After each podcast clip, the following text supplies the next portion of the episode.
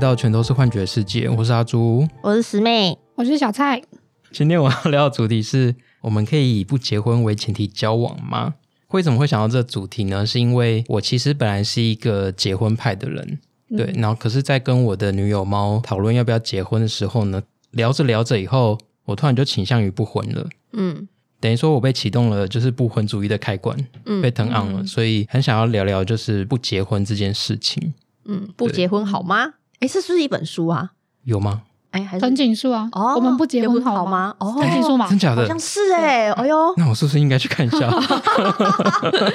是我很好奇哎，就是因为你从结婚到不婚的这个转变，主要的关键是什么啊？其实有好几个点原因吗？对，嗯但我觉得最大的点是我们在讨论说结婚以后过年要去谁家。哦，你们讨论这么细哦，对啊， 嗯，因为他就摆明了就说他除夕也想要陪他爸妈。哦，就是除夕也想在娘家过，对，嗯然后我就觉得 OK，这个我可以理解，但是、嗯那至少我想说，哎、那轮流嘛，嗯然，后就会出现一个状况，那因为他们家两个都是女生，哦所以所以他就说，哎、所以那有一年就是我除夕我爸妈完全没人陪嘛，嗯我说哦，对对我懂，我嗯懂，哦，因为你们对家我懂两个都男生，对，我刚们好家两个都男生，嗯，那了好解家在我弟是对同志，嗯 所以、但他们也可以协对调啊，弟弟有说可以出柜吗、没超吧？哦 o k 好，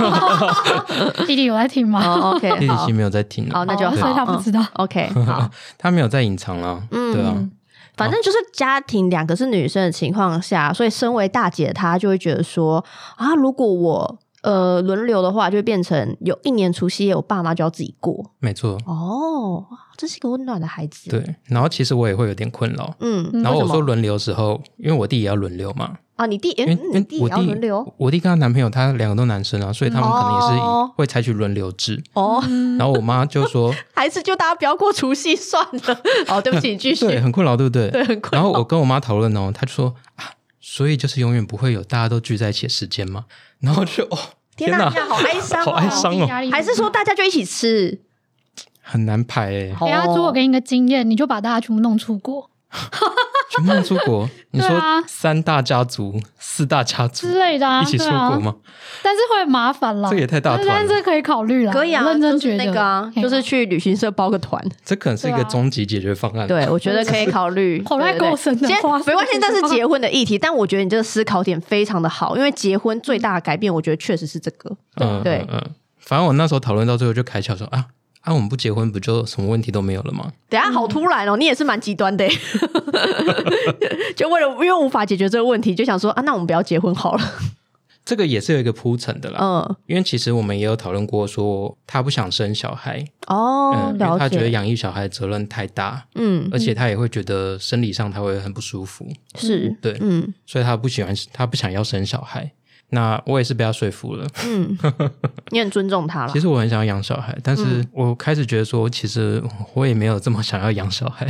因为我觉得养小孩蛮累的。养小孩真的很累，我同意。对，所以我们就决定我们不会生小孩，然后我们也不会买房，再加上过年这件事情，然后我就想了想，嗯，还要结婚吗？嗯好像已经没有理由要结婚了。嗯，对，所以就越来越偏向不婚主义这样子。哦，了解，是有个转变期的。，对，然后再加上现在灵性的时代嘛，嗯水平时代不是大家就是要保持距离，要维持自己的生活嘛。嗯在灵性上学习也是说，尽量倾向于说我们就是自由的自己一起生活，不要太多的拘束和束缚比较好。所以我觉得不婚可能是未来趋势啊。那小蔡呢？小蔡是我们三个里面，我们两个是已婚、嗯已婚妇已婚女代表 对你啊们，代表嗯，可我就是莫名其妙结婚啦。我认真讲哦，因为这件事情， 嗯呃，我先生是一个没有什么做事情不太规划跟主动提议的人，嗯嗯他是一个比较常配合别人决定的人，嗯，所以那个时候应该是他父母有问他这件事情，大概几岁的时候？三十吗？差不多。哦，对三对十对真的是一个对对坎，嗯，对啊，对啊，嗯很多人三十岁就会被问嘛，嗯要不要对啊结对啊婚，然后交往很久什么的。嗯，他、如果没有对象的时候，可能大家就会一直叫你去相亲。，对，没错，一直要介绍男女朋友给你认识，嗯女，生可能搞不好就更早一点，二十八岁，对，交往两年，三十岁刚好结婚生小孩。二哦，八二九应该是最想结的时候吧？谁？二八二九是最想结婚的时所候以吧。发现二八二九是最容易被这个社会逼迫着要结婚的时候，我因觉为得我应该要 do 哦 something。对，因为我对等一下我讲我的故事的时候，也是差不多在二八二九那段时间。 OK 对，对啊，然后所以他父母问讲到这件事情的时候，他就觉得哦，好啊，好啊，可以，呃你说他的态度就这样吗？哦，应该是好啊好啊这样可以啦。但是哦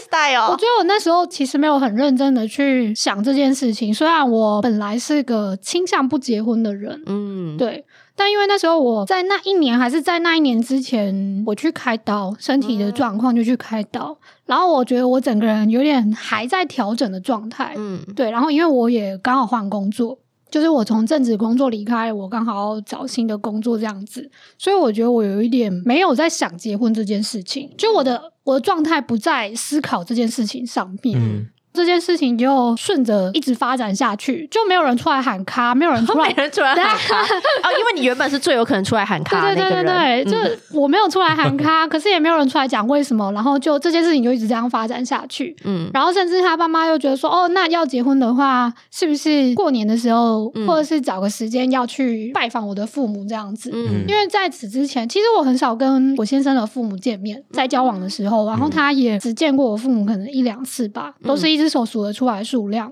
所以就没有很熟。嗯嗯，然后我记得那时候他父母说要去高雄找我爸妈的时候，我爸还问我说，他爸妈会不会跟我们讲结婚的事情就？提醒嘛。然后其实我心里那个警铃就响，我终于开始要正视这件事情 了，就是没人生错，的导演终于要出来了，就想哎要不要喊卡啊？对对，他真的就是来讲，他真的就是会来讲这件事情。可是我还。我只敢跟我爸讲说，我其实不知道，嗯但我觉得非常有可能。嗯果不其然，当他 爸妈来高雄的时候，跟我父母见面的时候，他们就有讲到这件事情。哦，对，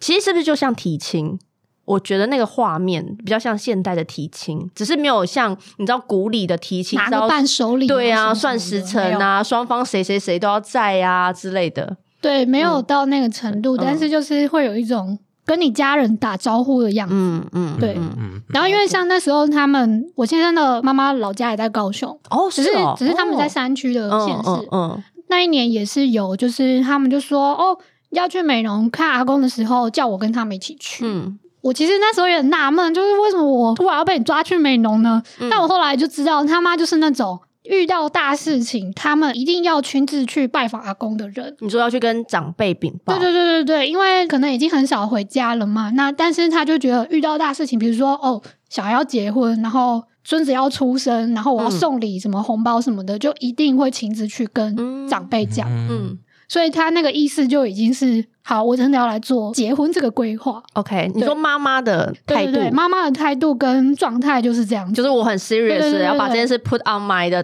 对对对， list 就是哦，给阿公看一下啊、嗯你的女朋友是这样啊，然后带去给阿公看了，意思嗯就是近一两年会结婚那种感觉。哦，对这意思，嗯。哦，我蛮特别的耶，我应该是里面最等一下，因为阿朱不结婚，小蔡结婚，小蔡蛮走一个我觉得偏传统的路线，啊，我比较走一个非传统的路线，因为我也是阿朱说的，我我是二八二九那一段时间刚好待业，然后呢，因为你知道人待业的时候就会想很多事，因为你没事嘛，你就 熊康熊胖，嗯所以那一年我就莫名其妙冒出一个想法是，哎、还是这个时候来结婚，因为你知道没事做，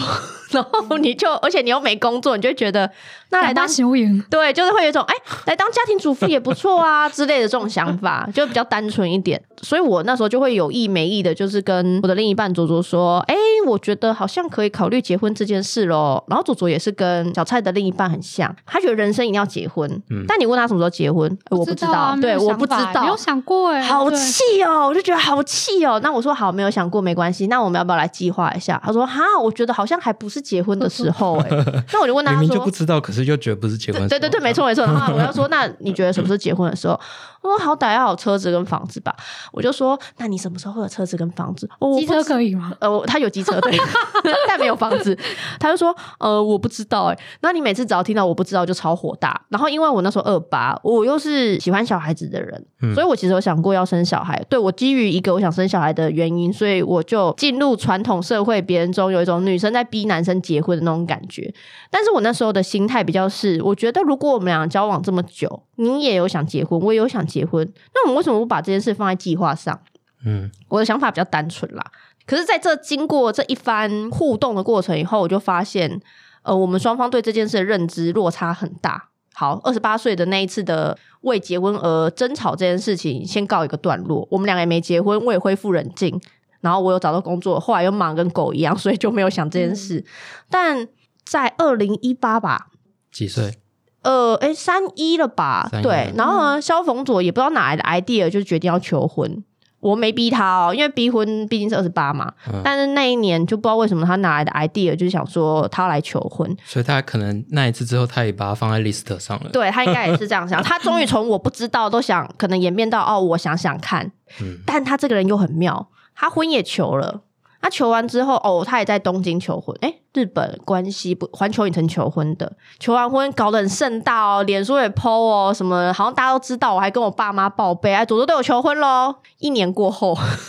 就是。 Nothing happened。对，没有什么事情发生、欸而且更神奇的是，我们双方的父母是没有见过面的。就是我，他有见过我爸妈，我也有见过他妈啊，但我们双方父母没有见面啊。我们双方父母又不像小蔡的另一半的妈妈这么积极，嗯，就没有人要去提什么时候要见面这件事。所以这件事仿佛在这个局里面，就只有我身为一个导演，可能是比较急的那个。我想说，哎、怎么没有人在搂？现在是怎么样？然后我就觉得。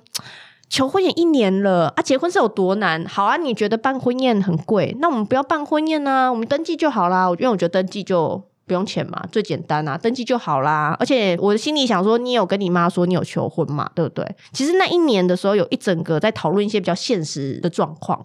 对，那这个现实状况我们先跳过，刚刚也是跟买房子有关。对，嗯然后呢，后来就是这一年过去之后，我自己就想说，嗯，我最想要的结婚的时间点是七月七号。那我就跟肖木佐有点像是宣告，嗯我们家比较怪，我就宣告，哎、二零一九年的七月七号我们去登记哦。然后我说哈，就有一种啊要去登记了哦，我就内心想说，干你求婚一年吗？你连登记哪一天你都没想哦，好气哦。 然后结我果先生也是这种 人，欸对，啊，超没想气法，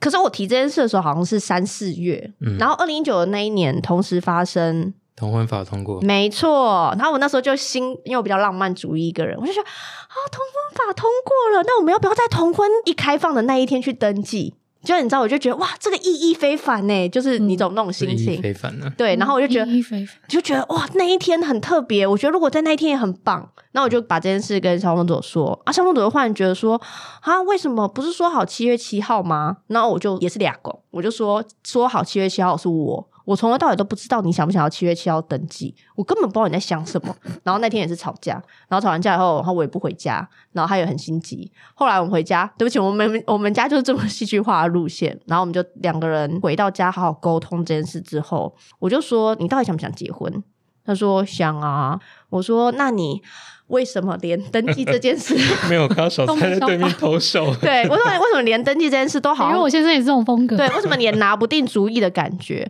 他说我我就不知道， 就是你知道，你听到你又听到我不知道这件事，你真真是我想说，这不是一个结婚不就是成年人自己要决定的事吗？他说好，那我们七月七号这件事，我们七月七号结婚登记，OK 吗？他说好。好，我说那你去报备你的父母，我去报备我的父母，这样 OK 吗？说好好，那他我们就双方报备的父母决定要在七月七号登记。然后这个过程很妙，因为他跟他妈讲的时候，他妈也是有点惊讶，但他就说，嗯，没有关系啊，你想好就好了。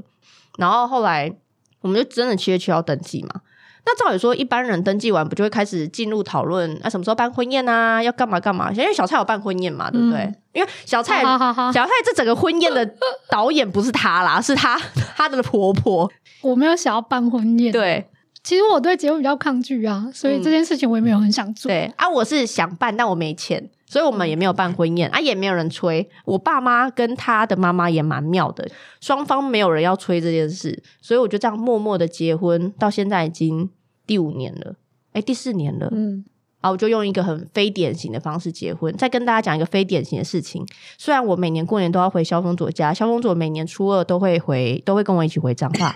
但是诶，我爸妈跟他妈到现在始终还是没有见面。然后我就每次分享这个故事的时候，我身旁的人都会觉得很另类，感觉好像我很，我虽然有结婚，但又很不像真的有结婚。感觉就不像结婚女子。对，很不像。而且因为就是我跟双龙佐的相处模式，就是我不会，但因为我觉得我们两个有一个蛮大的前提，是因为我们没有小孩，目前也还没有，所以我们不会有那种像是结婚夫妻一定要什么都绑在一起的状态。对，嗯因为结婚夫妻有时候很容易会因为小孩什么时候都一定要一起行动，但我们没有。所以以你们两个来说，虽然你们都有结婚，嗯，嗯，那你们还是支持不结婚吗？还是你们觉得结婚比较好？我觉得都可以耶。啊，我是支持结婚派，但是前提要我觉得是对的人，就是例如说你真的很爱他，你觉得你想要嗯跟他一起共度下一个阶段，我就觉得哦，那样结婚 OK。因为我后来在思考这个问题的时候啊，我在想说，就是以人类图的四爻来说，会不会这四爻的人其实都有这种想结婚的倾向？哎、许话妹是摇我，四爻，可肖峰佐也有四爻啊，他是二四啊，所以，我所是以你四们六，都会想结婚，这样没有问题啊。嗯，对，对啊对啊嗯，像我跟我女朋友就是，我们都没有四，你是三跟五，他是什么？她是六二，哦，哦我们是五二二五，哦，都是对宅宅派的其实你们对，你们都是对啊宅宅派的啊、所以其实你男朋友有真的到、啊、老对公，已经你是老看，公你看了是不是很对不起。 对？也不用对不起，我现在他也没差。所以你老公有真的很想要结婚吗？我其实搞不清楚，我真的搞不清楚。是时至今日还是搞不时至清楚今。日，对，其实即使婚宴都办了，人也都登记了，还是不知道有没有想结婚。四年了吧？嗯，你当初跟我讲这件事情的时候，我也是很很傻眼。惊讶。我相信大家都很我惊结婚了讶。吗？不是他一直都没有告诉你他为什么想结婚，这一点让我觉得很惊讶。对他那时候没有讲这件事。哎、坦白说，我觉得我没有要贴标签，但会不会说社会上的直男们对于结婚这件事情，有些人就是没有想那么多啊？我觉得他们跟左左其实有点像、欸，嗯就那种觉得哎、诶应该就是为结婚呐、对可是他们真的没有想这么多。就是社会上给他们的一条目标跟道路，就是结婚是其对啊，中一对个对，有里五程碑。五子登科里面有两对子跟结婚有关嘛，嗯，是妻子跟孩子啊重要人生成就对啊，反正也没排斥然嘛。后他们，我觉得可能男生结婚对生活的改变通常比较小，哦，没错，对，甚对，至没有改变，所以他们就是一个这件加分事情没有必须要拿进来仔细的考虑过，因为有些嗯、女生可能要搬家，要干嘛干嘛的，换工作都有可能。没错。嗯所以小蔡没差，我是觉我是支持。我觉得如果两个相爱的人当结婚的时候，我觉得有点像是对双方的关系有一层更深一层的承诺的感觉吧。不然，我觉得如果不是这样的状态，结婚好可怕哦。不是很多人会说什么结婚是恋爱的坟墓吗？嗯，我应该说我，虽然我没有支持结婚，但我偶尔会觉得说，那些结婚的人好爱讲结婚是恋爱坟墓，那你干嘛结婚？嗯，就是你知道，其实很多已婚人士很喜欢劝人家不要结婚， 对啊，对，我是觉得你高兴就好， 很多事情我都觉得你高兴就好。嗯对啊那时候我就在想这件事情，因为你刚刚说承诺嘛，嗯我觉得婚姻就是一个承诺天长地久的一件事情。嗯，但是如果嗯，仔细去想，就会觉得说，其实不存在天长地久这件事情就。像爱情没有永远一样，对，爱情没有永远，嗯所以我觉得结婚有点像是说，虽然我们在现实上没有办法真的天长地久，但是我们物理上可以天长地久嗯物理，上这样超可怕的，物理上的天长地久，就签一个合约，不准、嗯。嗯呃解约要双方同意，不能嗯单嗯一方面毁约这样子。嗯， 其实，如果社，如果你要去讲说为什么大家想结婚，我觉得我自己可以去思考，可以分性别，我们将分女性好了。像呃，我是喜欢小孩的嘛，其实我是想要生小孩的，所以对我来说，结婚它有点像是时间上的压力。我需要在我自己身体是一个比较好的状态下去结婚，这样生出来小孩才会健康。因为你看，其实很多时候，我觉得女性很常会被说啊，你现在都几岁了，你这样子生出来的小孩，或者说你这样子没有体力带他啦之类的。很多女生其实会被逼着结婚，或者说一直被说什么时候要结婚这件事情，很多都是有点是跟身体上的压力有关。嗯，对啊，所以就会有一派的人好像就会觉得哦，嗯，要要结婚啊，赶快结婚啊，结婚很好啊，结婚很重要。而且如果是牵扯到小孩，他们也会觉得哦，那要结婚啊，这样小孩才有名有分。嗯，嗯，我就觉得以女生的角度，我觉得有点是这个压力，但我就觉得是压力就不是什么好事。嗯，对，啊，对，就结婚还是要自己真心想要，然后去做那选择。对，我是这么觉得。其实那时候啊，我在想啊，关于结婚这件事，你知道，我以前我妈会很喜欢跟我说：“哎，养你们都没有用啦，养你们以后，你们会不？他老了以后，我们会不会养他？”嗯，其实我以前，嗯与其说想要结婚，其实我以前就看我爸妈那种结婚的方式，因为他们两个是相亲嘛。然后呢，我就觉得有一种为什么以前人结婚都好像一种好多逼不得已哦。然后呢，其中一个逼不得已就是，像我妈就会觉得说，生小孩有一点点是为了自己的养老人生，嗯而且还把这句话跟自己的小孩说、欸，我就有一种什么什么意思？而且那段话很，你知道，其实很轻的。他那段话就是要跟我说：“哦，你真是不孝，就是我养你这么久，你看我也不知道你将来会不会养我。”对，嗯然后我就觉得天呐，我如果是这样，我不想结婚生小孩耶的那种心情。小的时候会有这样的想法。这感觉是孤独感的议题吧，你说他很害怕自己老了以后会孤或独嗯是吗？资源不足，就是没有人照顾他之类的。嗯，我觉得可是蛮多传统长辈都会这样想的耶。嗯，嗯，就养儿防老。嗯，但是我自己觉得，就是因为这个议题导致，我也不知道是不是台湾传统那种家庭的价值观还是怎么样，好像很追求多子多孙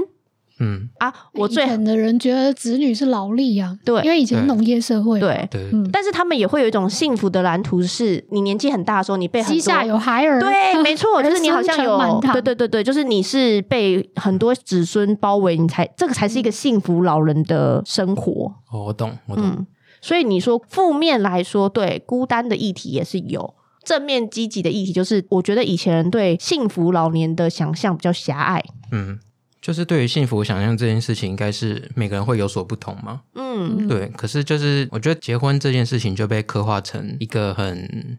终极的幸福嘛。哦，有一点，嗯对，有一点，因为社会有一种弥漫着你是单身就是败很犬，可怜，对，对你是单身你就是剩女，嗯你是单身你就 blah blah blah。哎，为什么我也不懂为什么男生单身就是黄金单身汉 ？Why？反 正我想表达的是，过去会有点很崇尚你一定要有人陪，嗯，你一定要有一个人共度一生，这样才是幸福的。其实黄金单身汉也算是有点新的概念了。真的吗？对，在我们爸妈那一辈，他还是觉得说啊，你是单身，你就应该要结婚这样。不然这个嗯人要有问哦题，对，嗯，其实这个对对对议题我也很想分享、因为我其实我爸家族是比较传统的，然后我的大堂哥跟我的二堂哥，他们两个就是完全不一样的婚姻的状态。嗯我的大堂哥因为他从事的是比较是农耕工业的工作。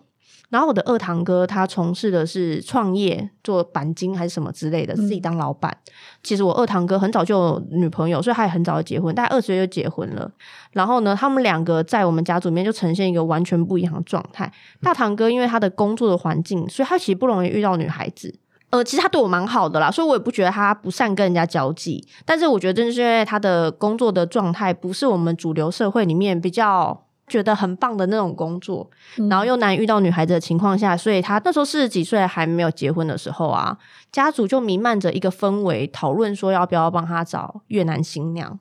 但是因为我大堂哥好像蛮坚决反对的，所以后来这件事就没有成。那相较于二堂哥，因为二堂哥他你看他有结婚，又有小孩，又创业，是个老板。所以那时候啊，就是我们家族只要过年什么的，我的二堂哥是会去坐在男生主桌的那个地方，那我大堂哥就是会跟我们一起坐，然后吃完饭就立刻走小屁人孩做，对，没 错。所以我就觉得，就是比较乡下的地方的时候，男生有结婚跟没结婚，那个产生出来的那个力量吗？嗯还是那种权力感就差异很大，所以就会有一种好像男生一旦结了婚，会从男生变成男人，对，对的那我种也感是觉。认同这个概念。真的吗？你有觉得吗？我很觉得啊，怎么说？比如说以我家族里面来说好了，嗯有结婚的男生跟没有结婚的感觉地位是不同的。嗯，对，如果结婚的话，你会被视为是一家之主，嗯，你是可以跟你的叔叔伯伯就是有点升格成他们的等级那种感觉。嗯会有什么好处吗？升格就是你有们好处？就感觉几乎是平起平坐了，你说他会互尊重你，哦，真假对的啊？嗯， 有怎么这么势利？可是我觉得这嗯蛮普遍的吧，哦， 对啊还是说只是聊的话题会比较不一样？例如说会聊买房子、买车子这种。可是我觉得话题是一回事，而是他有一种潜在的心理概念，觉得哦，我认同你了，哦，你也是我们的一份子的那种感哦，觉。好可怕。 对对对。嗯，然后如果你还没有结婚的话，你嗯就永远是谁谁谁的小孩。哦，嗯，谁谁谁小孩这个我蛮同意的。嗯大家族里面确实都会有这样子的概念。嗯，嗯，对啊，像是逢年过节你没有回来，然后如果是已结婚的人没有回来，就说哦，诶，他为什么没有回来？哦，因为他可能有什么事情啊，什么哦，好啊要尊重他的选择这样。嗯嗯嗯，但我们这种小孩回来，我说你在忙什么啊？然后就会可觉能得有什么好忙的？工作这么重要吗？那种态度吗？对，但没有也没有这么严重，但是也没这么严隐重隐含了一种这种感觉。嗯哦，对对对了解。所以这样听起来，对某些男生来说，结婚是有好处的，嗯，对，因为他的权利地位上升了，噔噔噔没错，的感觉。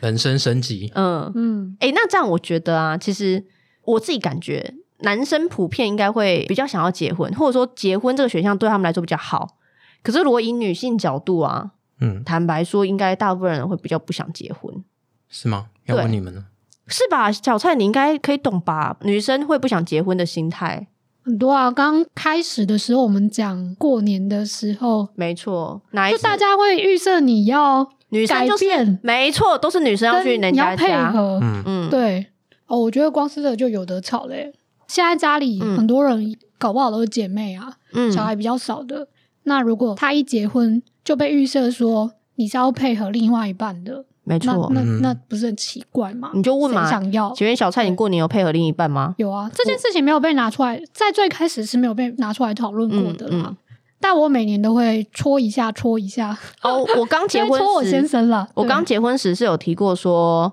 哦，我刚刚没有讨论的关于结婚时比较现实层面的议题，就是买房子。呃，我婆婆觉得她的舅家不好意思迎接媳妇，她就买了房子。哇，婆婆真有钱。然后呢，刚好在我们结婚那年，房子还没好，就装潢还没好。可是我们刚结婚嘛，那我婆婆他们那边又很传统，她觉得啊，结婚了你就是要来你的先生家这边过年。嗯所以我其实那一年是有回屏东过年，可是因为没有新家还没好，所以我就住饭店。但其实那一年我有主动说，因为我就是一个这么顽皮的孩子，我就说还是我就回我家过年就好啦。而小公主就说不好啦，对，不好哦。可是我爸妈也是说不好，我爸妈也不是那种可以就是 走这种啊没有路要再线跟你判定对，了没有在那边说。可是因为我一直觉得我们没有办婚宴，我们只是登记，嗯我没有昭告两边的亲友说我们结婚了，我就觉得我回去一下应该是不会怎么样，我就心里会这样想。可是被碰了软钉子，所以我那一年的过年就回屏东。这件事对我来说其实影响很大。我觉得我的结婚的改变都不多，但过年回屏东这件事情为什么会对我影响这么大？原因是因为，呃，我彰化老家是那种除夕夜大概会有两到三桌，很热闹那种。可是因为呃，我老公他们家因为是做生意，他们是到除夕的大概晚下午上还在忙，晚上哦，都还在忙哦。我记得我那时候刚去的时候超不习惯，我到了九点十点我还没吃晚餐。可是对他们来说是常态，因为他们就做生意的嗯人。可是我如果是在我自己彰化老家过年，我大概七八点就开始吃饭了，而且我还就是你知道以前的人都会说很像小姐一样，有没有在那边吃的、嗯啊，好开心哦，然后还不用就是你不用不用煮做家事，，对，你啊对就过得很舒适。嗯所以这件事情就让我觉得啊、我好不习惯哦，为什么我会在除夕夜的这个晚上，然后我肚子饿成这样，我还不能吃东西？这就是我超级不习惯的事情。唯一你说结婚有后悔，或者说当下有一种觉得啊改变真大，就是过年回去老公家这件事吧。对啊，嗯，至今没有办法习惯。但是我觉得这可以理解左左为什么一直拖把结婚这件事拖着的感的理由。哦，你说我你会因为会让我委屈吗？还是对啊，我觉得他应该是想要给你一个很风光风采，然后接回去他家，然后会觉得哎、诶这个房子很棒啊，怎样的，嗯就想要给你一个美好的婚姻的想象。哦，哎、蓝你知道图嗯对，我我可以理解，所以那一年蛮妙的，就是那一年我们决定要登记结婚的时候，因为其实他们看房子已经看好几年，但是呢，我们决定登记是七月，他们九月就买到那栋房子了。对我就觉得神明冥冥中在安排一些事情，嗯，对啊，我是这样想的啦。好，就如果现代的人可以讨论说，哎、也许女生在除夕也可以在自己娘家过，然后也不会违反，就是也不是有什么禁忌跟怎么样的话，我觉得我是绝对是支持结婚派哦，因为以前的人觉得结婚的女儿回老家，在初二以前发生的话，会带来霉运吧，还是对什么？会对啊会衰不嗯能这样子。老家、哦呃对会衰，我就觉得好我生家气啊真的 还，蛮我不典型。对啊，真是好气哦！听完这段话，我也是很 气因为我家我家我爸那边只有一个姑姑，所以哦他每年初一就会回来，哦是然后我哦 就一，直百思不得其解，他怎么沟通的？可是他那是自己，个公公他是他自公己婆回还来在吗？吗？其实我不确定诶、欸其实，哦，但是他那边的亲戚也蛮多的。嗯，但他自己回来吗？这个有差哦，自己回来还是要没有啊她跟老公啊、他一起回来啊哦？真的假的？对啊好好哦。对嘛？你就说除夕明明就是大家团聚的日子，把它搞成这样，大家现在小孩生的少，大家一起过不是很好吗？嗯，哦，还在气。然后我觉得啊，大家为什么要结婚呢、我自己因为前阵子在夏令营带小孩的时候，我自己有种感觉，因为我那时候带了一群小孩是非常有钱的人，算是富二代吧。所以我一直觉得啊，婚姻啊，或是结婚这件事，在一些有钱有势的家族里面呢、是一种势力的扩张吧。就是对他们来说，可能结婚这件事情不是情感层面，对，嗯就是是一种哦，我跟你结合之后，我可以让我们两个的家族资更源加变得壮更大，庞大。对对对对嗯对，所以以前才会追求门当户对啊，我觉得嗯也是这种原因。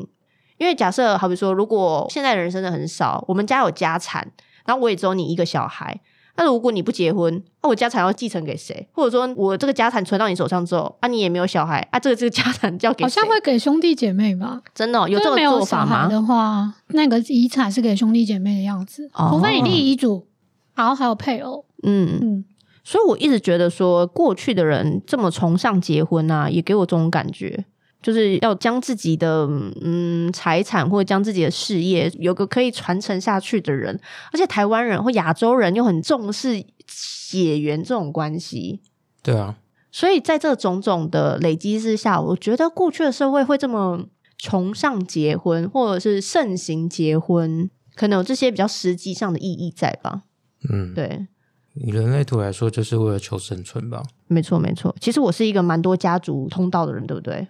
哦，我印是象个体中通道，我因为我记得我好是像、很混合，哦、你是混合，因为我二六四哎二六四四的那一条通道好像是一个投降的通道。我哦对印那也是象中，家族对，通道那是家族通道，就是一个要一直帮家族就是收集资源，然后分给家族的人。其实说实在，我小时候在大家庭长大，虽然大家族有确实有很多权力斗争，但我自己其实蛮喜欢大家族的。嗯，对吧？我是蛮喜欢那种团体，就是你知道那种钱币石有没有？我其实很喜欢钱币石这个牌面，你知道，就那嗯种家庭和乐的那种感觉，我是蛮喜欢的。我觉得我们刚刚讨论很多，就是想结婚或不想结婚理由嘛。嗯，我有思考一下，可以从人类图上面看到一点端倪，你说这个人适不适合结婚吗？或是他会为什么会想恐婚，就是为什么会恐婚为？什么会恐婚，或是为什么想结婚。除了我刚刚说的那个四爻之外，然后可以看你那个直觉中心还有情绪中心的闸门，嗯，然后有几个是属于家族的闸门，你只要它是家族的通道，然后又在那个直觉和情绪中心上，那就属于家族闸门的会带来的恐惧。那如果你是那个中心有启动的话，这个恐惧感对你来说可能无伤大雅，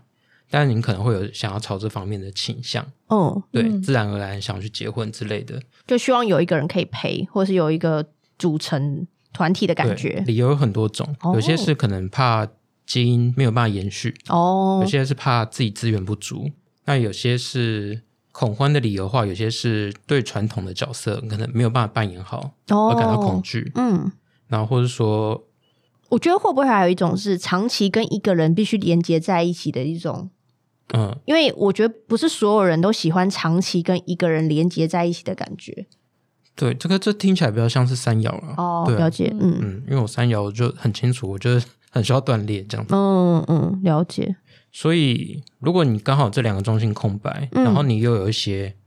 呃，悬挂的闸门在上面，那刚好是部落闸门的话，那可能就会形成你的恐惧感的来源。部落闸门有哪些啊？像直觉中心的话，五十号就是恐惧责任，嗯就他可能会觉得说你没有办法承担责任，嗯，对，没有办法承担照顾家庭的责任啊。或我们是还在对宾狗，嗯对对对现在大家拿起了我现在手机自己在看自己的自己在内看裤，对，看自己到底哪里有那个。可是我们俩结婚了，对，还可以离婚呢。嗯，哦，也是有道理。好，你继续。好，去四十四号闸门，哎，我有哎，这是嗯恐惧稍纵即逝，嗯嗯嗯，就是很怕呃一些基因灭绝啊，可能是像 COVID-19 啊或战争这种的。 难怪我结婚了。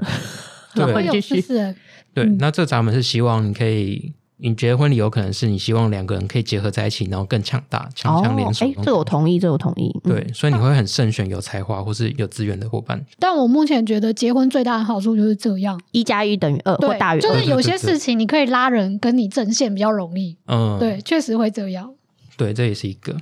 然后再来的话是三十二号闸门是恐惧失败，那这个闸门是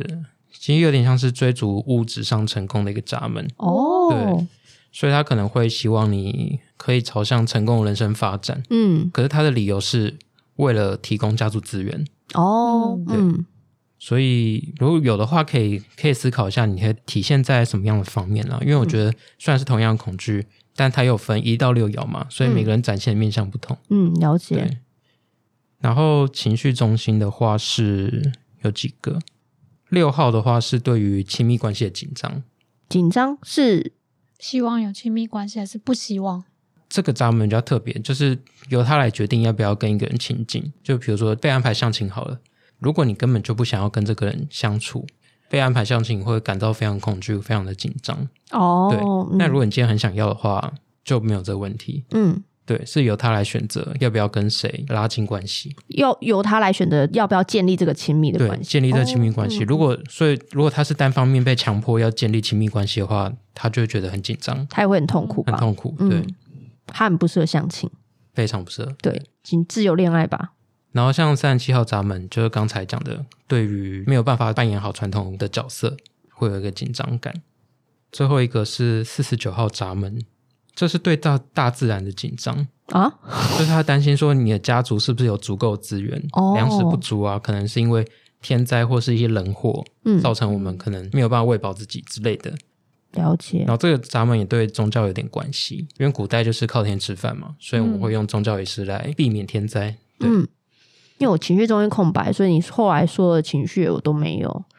对，我也没有中，所以你都没有开那几个闸门。对，情绪也没有，但是事实是有。嗯，所以听起来我就是一个会为了想要跟情感连接而愿意跟人家结婚的人。对，对听起来我不会因为物质啊、资源什么的，那对至少你不是因为恐惧感结婚。很棒。对啊我觉得我自己很那不错棒，嗯，因为我觉得因为恐惧而结婚这件事情，我自己是很排斥啦。对啊，嗯，我觉得这样子的话，不如就不要结婚会比较好。对，，我刚刚想到一个非常适合推广不婚的理由 请说，我听我我我，你说来听听。一到六爻只有四爻会想要连接，嗯，其他爻都都是很阿宅啊，不然就想断裂，不然就是很好在很我抽抽离这样子。嗯，很飞在天空上。对，嗯不然就是一个人躲在家里面这样子。嗯 只有四爻会想跟别人连接。嗯嗯嗯，嗯，是比较主动的啦，不要这么说，因为小蔡没有室友也是结婚啦，人家也没有不幸福，好不好？你好啦好 啦开开个玩笑而已，对对对对，没有，我跟我先生就是两个人一起宅在家的人，而且他们俩感觉，他们俩你可感以觉一起是宅的伙伴。我们两个可以一整天不出门，对，嗯然后但反正家里有在家可以煮饭啊，嗯嗯可以打扫啊，嗯可以看电嗯视，对哎、，我觉得你真的是要跟懂得自己的人成为伴侣、哎，因为你看他们两个可以一起宅，然后要出门也可以一起出门。嗯，如果是户外派跟很宅派结合在一起的婚姻，哇，我觉得也是辛苦。嗯，但我重点就在这里，嗯就是我们都可以跟很适合的人一起相处，嗯，但是不一定要结婚啊呢、哦，对了，对，那资源连接议题只有四爻的人特别的渴望，嗯我觉得啦，嗯嗯以嗯，理论上来说，对确实是，我不同，我是蛮同意的啦。对，嗯所以我在想说，因为社会上还是推崇，以我们台湾社会来说，大家还是推崇结婚是一个比较好的人生价值。是、嗯，对，你不婚的话，可能就会有点会被批判。被批判。对，对，那是不是我们可以有一个比较好的模式是，如果你选择不结婚的人生，嗯，大家也会很祝福你，然后你也会找到很多呃，可能也不想结婚的对象，然后大家可以交流啊、配对啊这样子。对这个我就想到一件事，就是我前阵子很常在书店看到类似的书，就是日本其实现在蛮盛行一件事，就是 share house。share house 是其实原本就是是说我们一起住在某个家庭室，然后大家分享房租嘛。但我呃，这个著作它是讲说一群不认识的人，女生啦，就主要是讲女生。然后那时候他们是三十到四十的女性，单身也没有结婚。然后呢，他在描写这个过程，就是这个合租的过程以后，其实他有提到就是对于未来的想象。尽管呢，我们没有结婚，但是我们共同组成，其实他们是没有血缘的家人，他们的是这样子定义彼此的。对，你们也可以说他是室友，但是对他们来说，结婚不是他们人生唯一的选项。嗯，他们未来的蓝图，就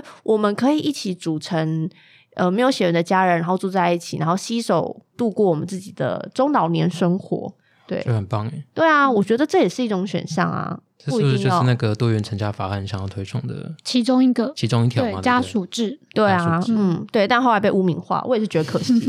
嗯，好就啊，是互相帮助啦。 对啊，对啊，互相对帮助很好。嗯嗯嗯，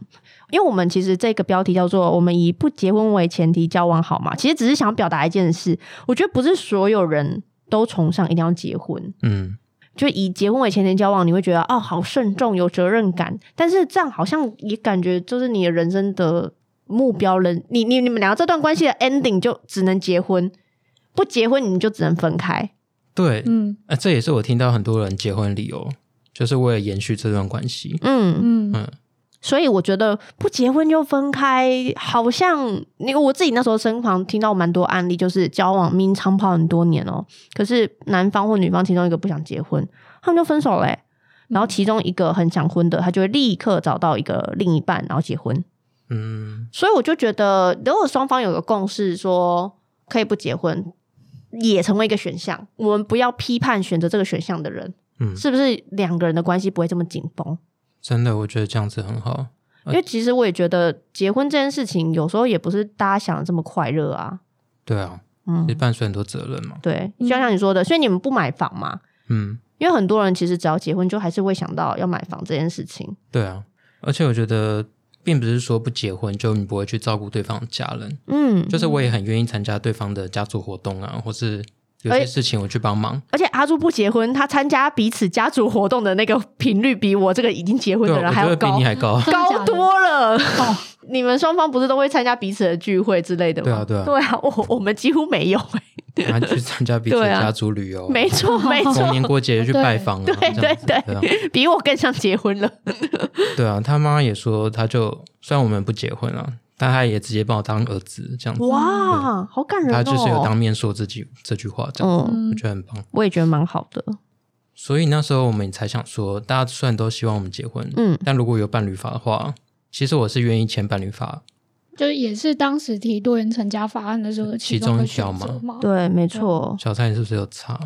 但是这我不知道现在有没有改变，因为这嗯是二零一五年伴侣盟那时候他们在推婚姻平权的时候推的，其中一个就是版其本中，想要推的一个东西。嗯嗯对，然后我自己的看完的感觉是，伴侣法的精神是更自主，嗯，就是我觉得婚姻制度有一点像是买套餐，嗯 然后你买了这个嗯套餐什么都有。毕竟婚姻这个法规跟制度已经发展的比较久了嘛，嗯然后伴侣法可能是新的，或是一九九零年代后才慢慢有其他国家也做这件事情。嗯然后，所以我觉得伴侣法相较之下，它就有点像是选配，嗯，或是我去自助旅游，而不是买一个团体旅游的包装，什么都有。权利义务上它会有一点点差别，但在有些国家里面啊，其实他们伴侣法也也像是一个过渡，比如说大家很常拿法国吗？法还是国，嗯对法国出来讲，我自己看的旧的资料的写法是说，其实当时他们也是想要推同婚，嗯对，嗯但是在法国这种。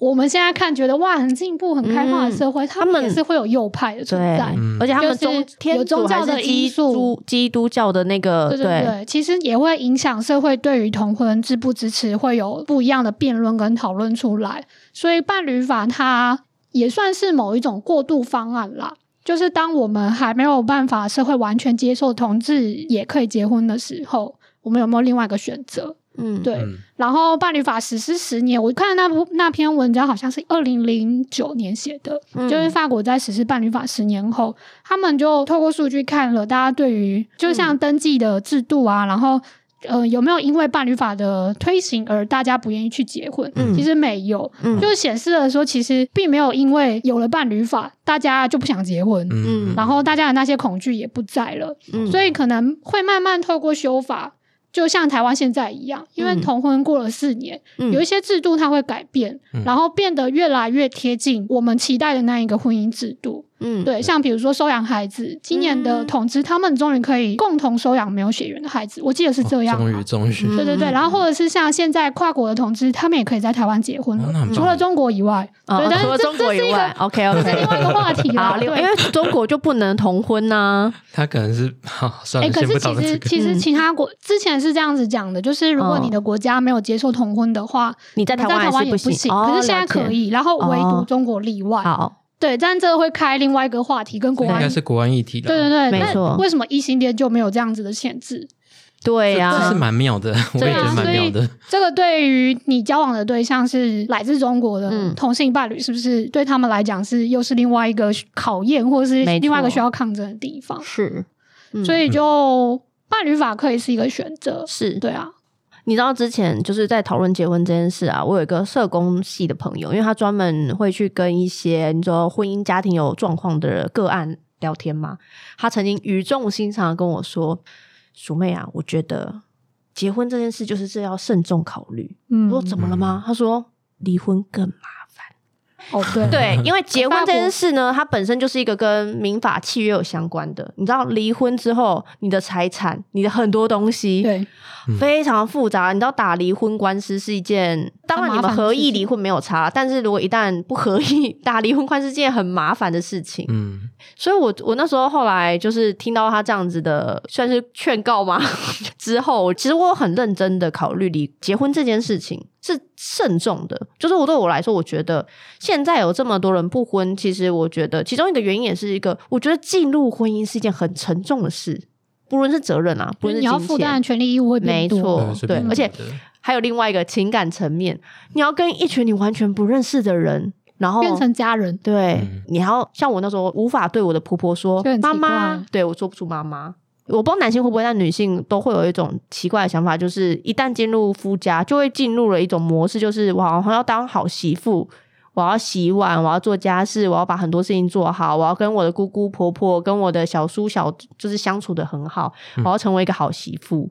很多时候，女生在这个角色里面就会变得很累，对啊，然后就会觉得啊，婚姻好痛苦哦之类的。小蔡那时候提到一个理 论，哎、我觉得是蛮好的，大家可以参考看看。如果大家已经结婚了，觉得很痛苦的朋友们，请好说。哦要要用这个作为今天的结尾吗，哎、不不是，我说我想说做个补充，我们结尾可以下另外一 个。对哦，就是我个人呢、因为我也不是说我的姻亲家人对我没有对我不好或者怎么样啊，只是我觉得不要给自己这么大的压力的话，你可以想象说，有点像是你在加入一个公司，嗯当时面试你的可能只是你的老板、你的嗯主管，嗯然后他们接纳了、接受了你这个新的员工加入我们的团队嘛，嗯，对，那你当然可能也会觉得，哎、这老板不错，这个主管也不错，嗯可是你不知道你现在有加进去他们是什么样的同事嘛？嗯，所以我都会跟别人说，如果你不要觉得压力很大，或是你也会抗拒那像刚刚鼠妹讲的说，哎、我是不是要孝顺啊？有这些嗯很不明的框架跟价值观要扣在自己身上的话，你就把它想象成同事，嗯就是你像是加入一个公司一样，也许你有不喜欢的同事，但是他们是你不能选择的嘛。你总不能就是说，哎、我要一直离职，然后来去换公司，嗯就像你也不可能一直离婚要换换婚姻的对象，也是很麻烦的嘛。药也是可以啦。对药是药有，等一下我们现在提，我们是觉得药也是可以，可是因为离婚很麻对，烦，离对婚的很麻烦，成本所以很高对就对是对，像药也是可以。对啊，我觉得姻亲家人，你可以试着先像同事那样相处。对啊，反正你知对道啊，，对啊，过年过节的时候，你就当做我们去公司上班对啊对。对，你们对啊会有应该要做的义务，或者是你要负担在这个公司里面的权利嘛？嗯呃，可可以享受的权利，但是就如果今天他们人很好，或是很好相处，跟你是很对平的，那嗯你就、你就运气很好嘛，你有一群好同事，嗯嗯嗯就像对你有一群好的姻亲的家人一样。没。错，嗯但如果不好，或者是你没有那么喜欢的话，我觉得就是当成你去公司上班 就好。对啊，下班就哦，不是有一句话就是 什么哦上班好朋友，上上班班好好同同事事上班不认识对对对对，对啊对大家就可以用这样的想法对啊去面对你的殷勤家 人，对，对，你就不好，要不大会家那么不要来痛怪苦我逆袭，或是，不会不会，我觉得大家应该懂。所以为什么有些媳妇过年时，你知道还要去夫家时，觉得超级累，情愿去上班也不愿意去过年对，就是这种心情，哎、对，我啊有种去上班的感觉，有一种在加班的感觉，对啊没错加班加班好累好累。有够累的。嗯，好啊，我想要讲一下一个东西啊，嗯你说，因为我刚刚有提到说，就是水平时代的模式是更主张个人自主的嘛。嗯，嗯其实我有听过一个 podcast 频道，我记得好像叫侃侃而谈吧。然后他说他其实在那个催眠的时候有做过一个梦，就是他到了一个外星球，然后那个星球上面大家都是很开心的过生活。然后如果你想要很喜欢一个人，然后你们想要一起过生活，他们没有所谓的结婚制度，就是他们会办一起就是我们一起生活了这种宣告的 party，然后就邀请好朋友来，然后大家一起庆祝。